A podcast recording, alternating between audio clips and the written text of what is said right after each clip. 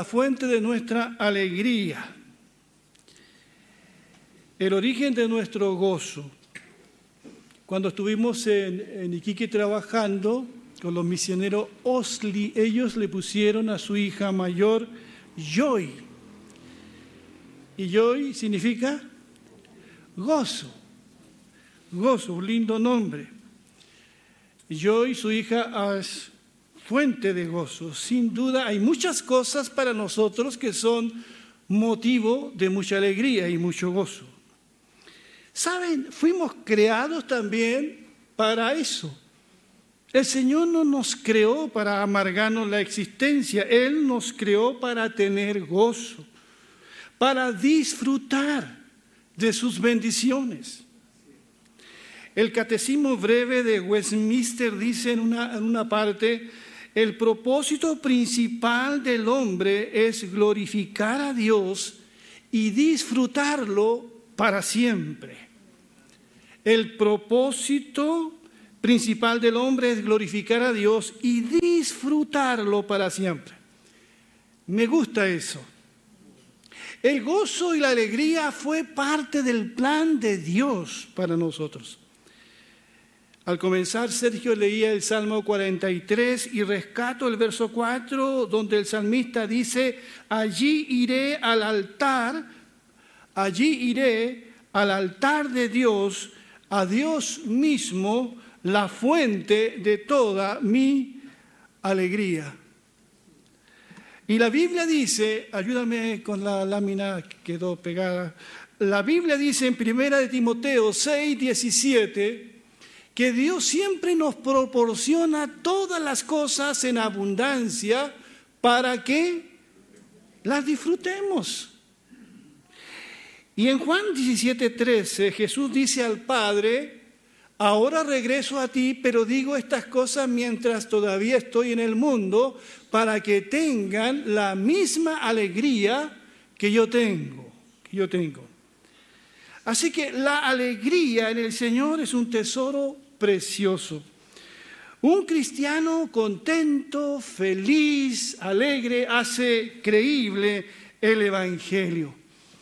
La alegría nos vitaliza, la alegría del Señor. Por eso en Nehemías 8:10 dice, el gozo del Señor, ¿qué es lo que es?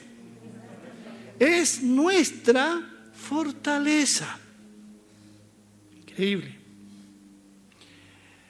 En épocas de persecución, en, momentos muy difíciles, siempre han habido cristianos gozosos que han demostrado su fortaleza, se han negado a desanimarse. Por eso se hace necesario hoy reflexionar sobre la disciplina del gozo y la alegría. ¿Qué es eso? dirá alguien. ¿Qué es el gozo? Muchas personas que lo están pasando mal les cuesta creer que exista la posibilidad de experimentar gozo en el corazón. Pero nosotros los cristianos, los hijos del Señor, no somos víctimas de nuestro pasado. El Señor lo ha perdonado. No somos víctimas tampoco del presente. Estamos capacitados por el Señor para perdonar. Hemos nacido de nuevo. Y la Biblia dice que el Espíritu Santo obra en nuestros corazones. Y uno de los frutos del Espíritu Santo, ¿cuál es? Es el gozo. Así que los hijos e hijas de Dios tienen un corazón. Un corazón donde puede Está el dolor, ¿por qué no? Pero también hay alegría. Está la tristeza, pero tenemos esperanza. Está el dolor, pero también hay paz. Hay una frase muy corta allí en 2 de Corintios 6 de Pablo que dice que nosotros los cristianos estamos como entristecidos, pero siempre gozosos. 2 de Corintios 6, 10 como entristecidos, pero siempre gozosos. Y esa es la experiencia nuestra. A veces estamos llenos de pena, pero aquí adentro, en lo más profundo, hay una paz y un gozo que nosotros mismos no podemos explicar. Sí, como entristecidos, pero siempre gozosos. Las mujeres de la iglesia aquí en Peñalolén están estudiando el precioso libro de Filipenses. Cuando Pablo escribe Filipenses, habla bastante del gozo cristiano, de la alegría. Y saben, lo, lo hace, escribe esta carta desde una cárcel en Roma. Si nosotros tuviésemos que escribir una carta desde una cárcel, es posible que lo único que escribiéramos serían los, dolores que estamos pasando, las penas que nos embargan, las cosas que necesitamos, en fin. No compartiríamos nuestras alegrías. Pero cuando uno lee la carta de Pablo, esta carta irradia eso, alegría, gozo, contentamiento en el Señor, a pesar de estar, sí, en una cárcel. Y si usted lee Filipenses, es un libro muy cortito que en su casa lo puedo leer, la, palabra que más se lee es gozo, regocijados, alegría, todos los derivados de esta palabra que hoy estamos examinando. Y, y, hay muchas razones que Pablo da para estar alegre, pero yo quiero mencionar dos situaciones de las tantas en que Pablo se regocija, pero que son muy importantes que destaquemos en esta hora. Porque son situaciones que a mí por lo menos me robarían el gozo, en vez de generarme el gozo. La primera es una situación negativa, yo diría maliciosa, de la que fue víctima Pablo. Estaba prisionero, por lo tanto él no podía salir a predicar como estaba acostumbrado. Y Pablo recibe noticias estando en la cárcel que algunos hermanos predican a Cristo con buenas intenciones, lo hacen por amor, pero había otros que estaban predicando a Cristo con el afán de competir, por ambición personal. Es lamentable que una tarea tan sublime como predicar el Evangelio se preste para esas cosas, pero es así también. ¿Para qué estamos con cosas? ¿Cierto? Lo que motivaba a esos otros predicadores era su orgullo, era la maldad de querer figurar. Y quieren lastimar a Pablo que está prisionero, usurpando su, su, liderazgo, porque Pablo no tiene entonces la libertad para predicar como ellos. Pero saben, Pablo se niega rotundamente a estar triste y a estar abatido.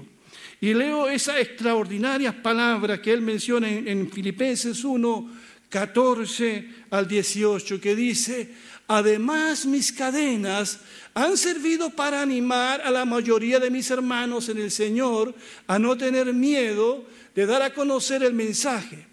Es cierto que algunos anuncian el mensaje acerca de Cristo movidos por envidia y con el deseo de causar problemas, pero otros lo hacen con buenas intenciones por amor y sabiendo que estoy preso por defender la buena noticia de salvación.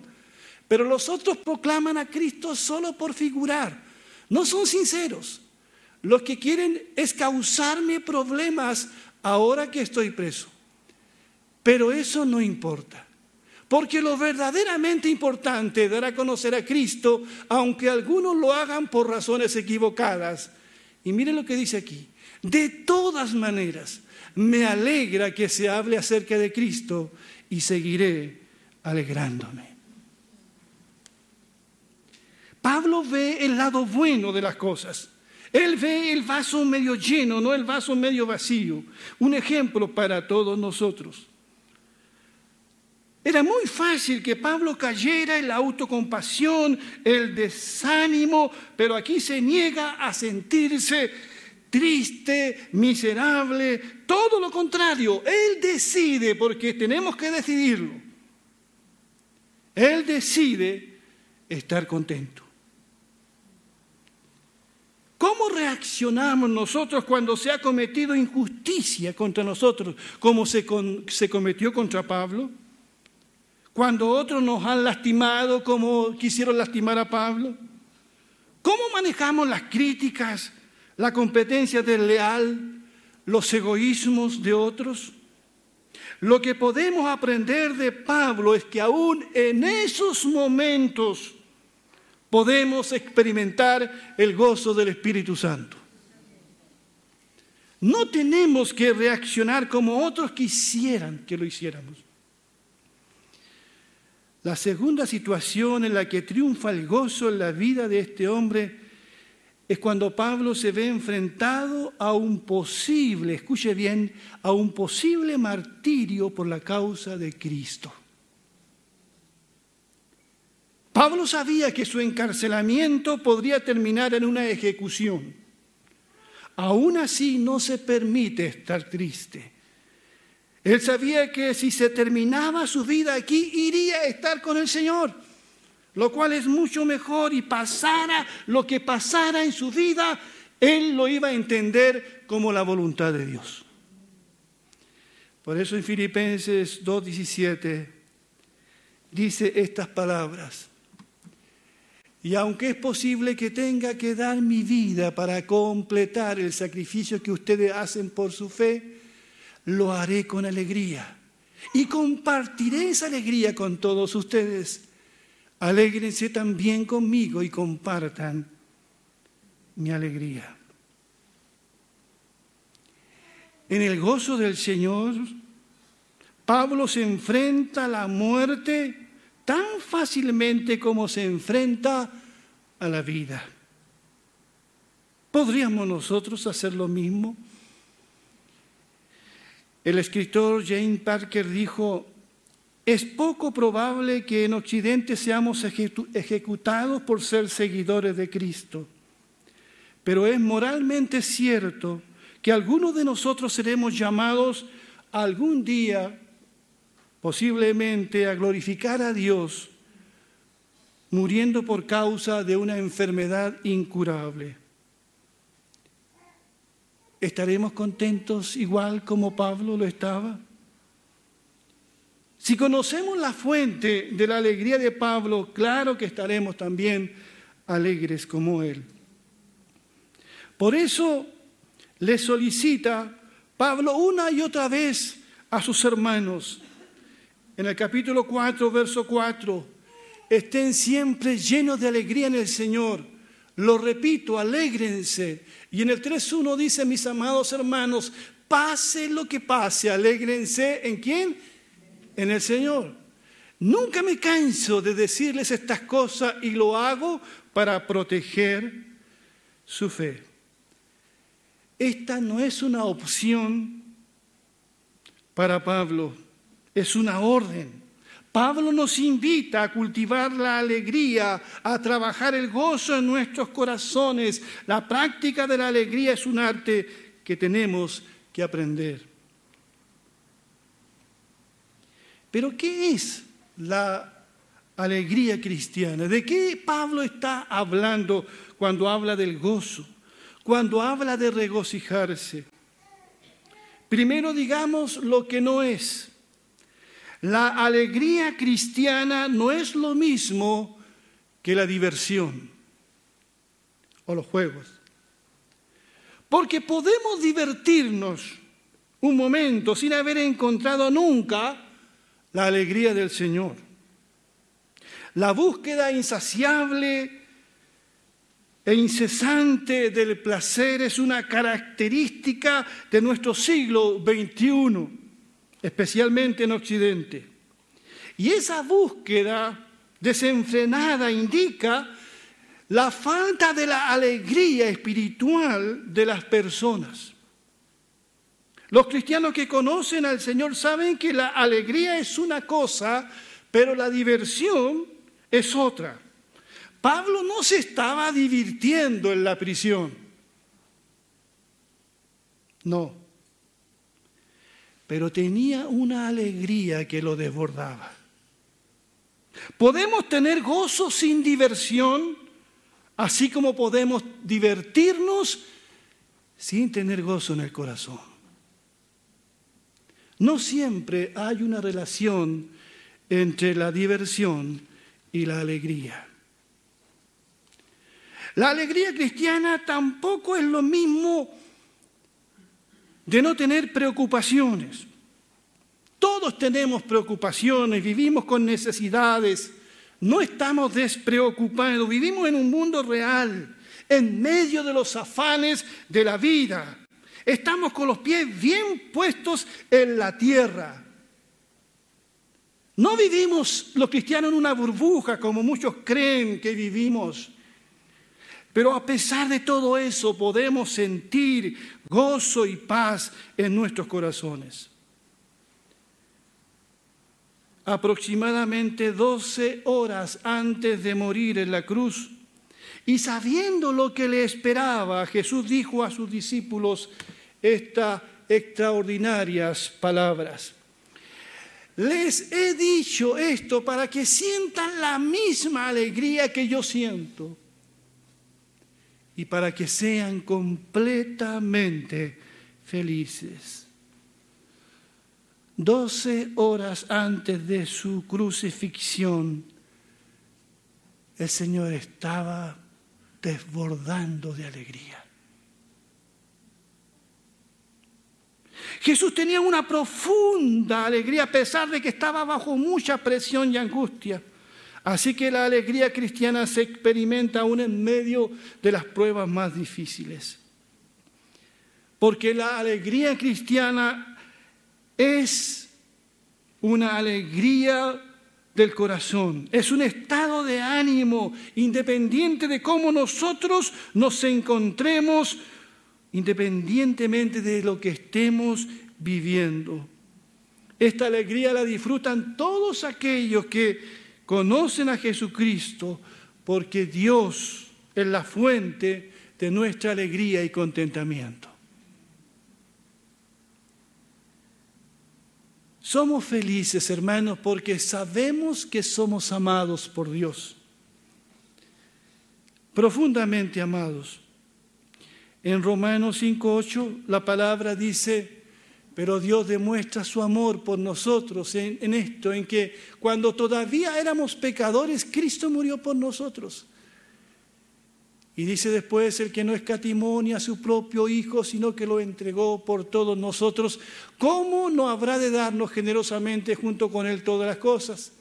Sin embargo, en todo esto somos más que vencedores por medio de aquel que nos amó pues estoy convencido de que ni la muerte, ni la vida, ni, ni ángeles, demonios, ni lo presente, ni lo porvenir, ni los poderes, ni lo alto, ni lo profundo, ni cosa alguna en toda la creación podrá apartarnos del amor de Dios, que Dios nos ha manifestado en Cristo Jesús, nuestro Señor. La alegría cristiana fluye principalmente del hecho de sentirnos y de sabernos amados por Dios. Cuando sabemos que alguien nos valora, nos acepta, se preocupa de nosotros, eso nos hace tremendamente felices. Y eso pasa también en las relaciones humanas. Nada aleja más la alegría de ti y de mí el pensar que no somos nadie, que a nadie le importamos. Y el mundo entero está lleno de gente que no ha experimentado esta alegría de la que estamos hablando por esa razón. Porque no se sienten amados, se sienten usados por la gente. Nadie los ama de verdad y se preocupa de ellos de verdad la experiencia de sentirnos amados por el Señor y de sentirnos amados por personas que empatizan con nosotros es una fuente muy importante de nuestra alegría. Amén. Amén, así es. Queremos nosotros que en nuestra familia reine la alegría, hermanos. ¿Cómo están las cosas por la casa? ¿Cómo están las cosas en tu familia? Debemos aceptar el hecho de que somos amados por el Señor y debemos también entre nosotros amarnos los unos a los otros. El esposo a su esposa, los padres a sus hijos, los hijos a los padres. Demostrémonos ese amor. Hagámonos sentirnos importantes, valiosos para el otro y eso llenará de alegría nuestros corazones. Y nuestros hogares serán muy bendecidos. Así que esa es una buena razón para estar alegres, saber que somos amados, que le importamos a alguien que nuestra familia es importante y somos importantes para nuestra familia, somos importantes también para nuestros hermanos. El origen de nuestra alegría también es el resultado, y lo aprendemos en la vida de Pablo, de aceptar la situación que estamos viviendo ahora como la perfecta y buena voluntad de Dios. Ese conocido pasaje de Romanos 8, 28. ¿Qué dice? Ahora bien, sabemos que Dios dispone todas las cosas para el bien de quienes lo aman, los que han sido llamados de acuerdo con su propósito. Fíjate que Dios no dispone todas las cosas para nuestra comodidad. Porque la meta de Dios es hacernos parecido a su Hijo Jesucristo. Y a veces nos hará pasar por el crisol, por el valle tenebroso, por las pruebas, para cumplir su propósito en nosotros de hacernos semejante a su Hijo. Y cuando seamos semejante a su Hijo, la alegría llenará nuestros corazones. Y volviendo a Filipenses, allí en el capítulo 4, 11 y 13, miren lo que dice Pablo. No lo digo porque tenga escasez, pues he aprendido, dice a qué? A estar contento. En cualquier situación. Esto se aprende, hermanos. Sé vivir con limitaciones y también sé tener abundancia. En todo y por todo estoy enseñado, tanto para estar satisfecho como para tener hambre, lo mismo para tener abundancia que para sufrir necesidad. Todo lo puedo en Cristo que me fortalece. Nosotros a veces sacamos ese último texto, todo lo puedo en Cristo que me fortalece, y lo aislamos del resto del pasaje. Y eso es un error. Y aquí dice Pablo, yo he, he, aprendido a estar contento. Hemos aprendido nosotros a estar contentos, cualquiera sea nuestra situación. ¿Han aprendido? ¿Es fácil o difícil? ¿Le hemos enseñado a nuestros hijos a estar contentos siempre? Aunque no tengan el mejor regalo, aunque el cumpleaños pase por alto. Le hemos aprendido, le enseñado a nuestros hijos a estar contentos con lo que tengan, con la comida que haya en la mesa, con la ropa que visten. ¿Hemos aprendido el arte de estar contentos siempre? Aunque las cosas no salgan como yo quiero. Eso hay que aprenderlo. Es un ejercicio espiritual, es un ejercicio mental. Pablo dice que él lo aprendió. Aprendió a estar contento. Dice en cualquier situación, imagínate, cualquier situación. Bueno, él está preso en este momento cuando escribe. Sé vivir con limitaciones. ¿Estás contento viviendo con lo justo? Y también sé tener abundancia. No pierdas el foco cuando tengas abundancia. En todo y por todo estoy enseñado. ¿Quién había enseñado a Pablo esto? ¿El Espíritu Santo? Estoy enseñado tanto para estar satisfecho como para tener hambre. Lo mismo para tener abundancia que para sufrir necesidad. Mira.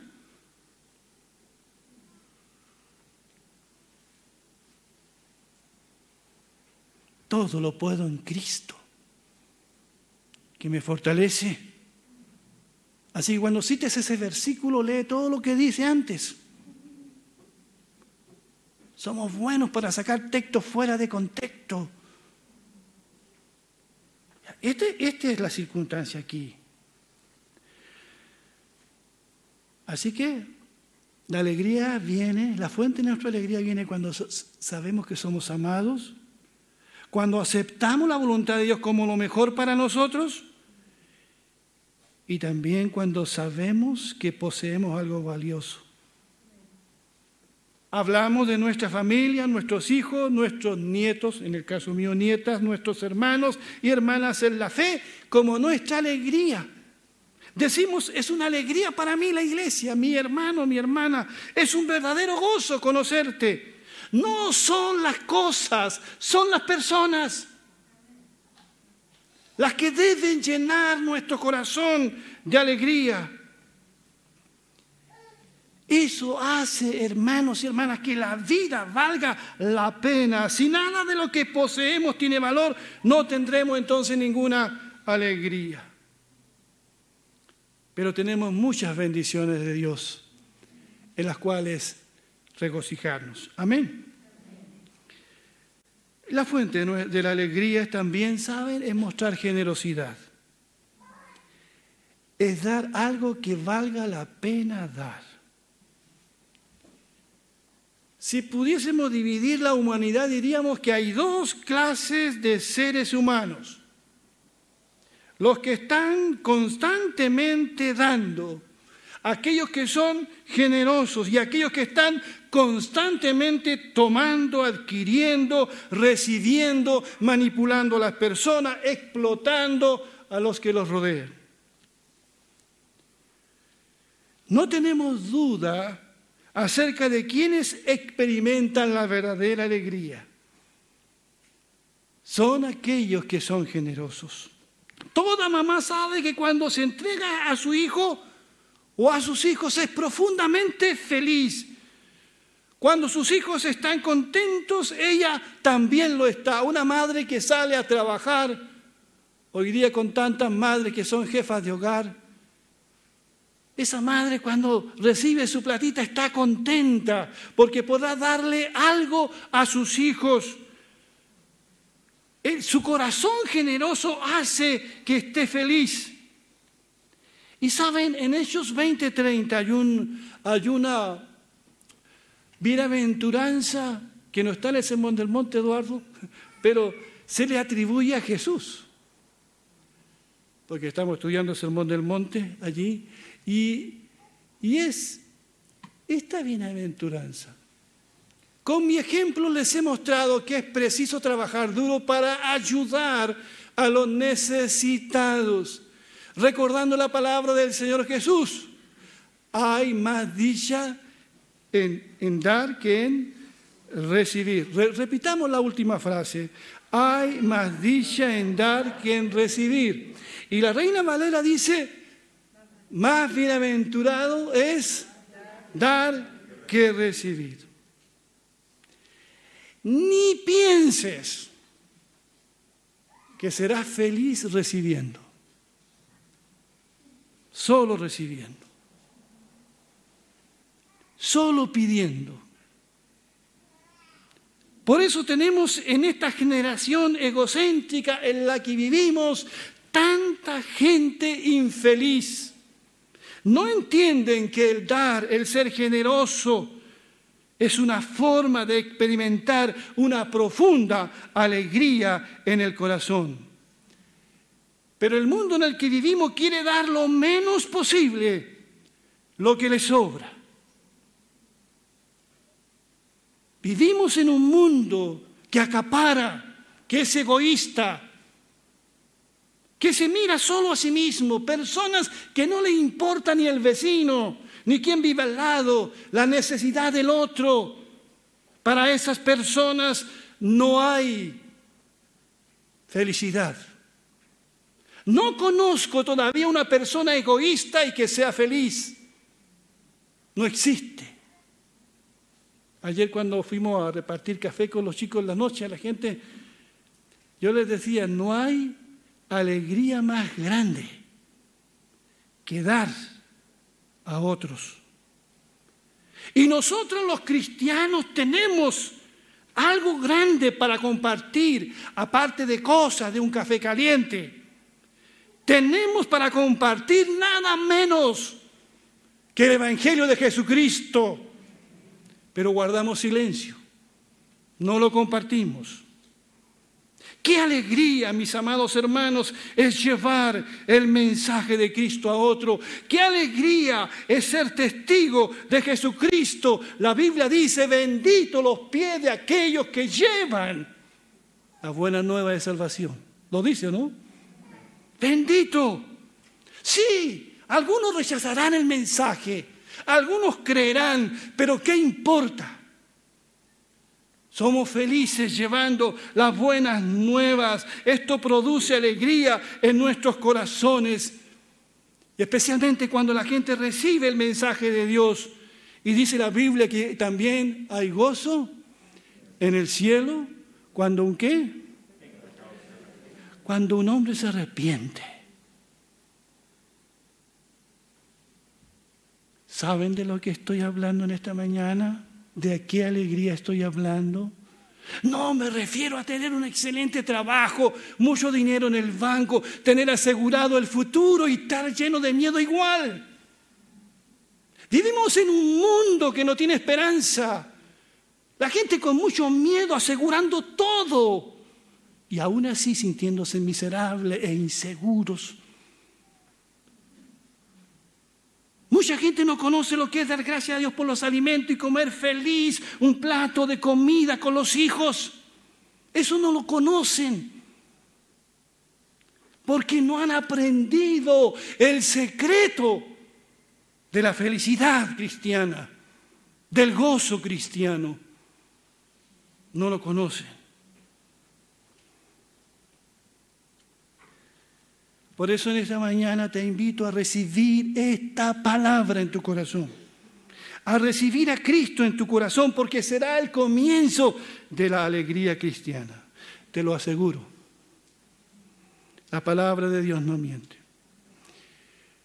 Quiero terminar citando a esa mujer que ustedes han leído de ella en la Biblia muchas veces. Se conoce como la mujer samaritana. Juan capítulo 4. Esta mujer se había divertido, ¿no? Alguno dice, mucho. Se había divertido mucho, pero era infeliz. Y Jesús la lleva a la fuente de la alegría Jesús la amó y vio su corazón sediento, hambriento de algo eterno, de algo verdadero, porque eso es lo que buscamos. Algo eterno, verdadero. Y Jesús le dice a esta mujer esta extraordinaria palabra con la cual quiero ir cerrando esta predicación.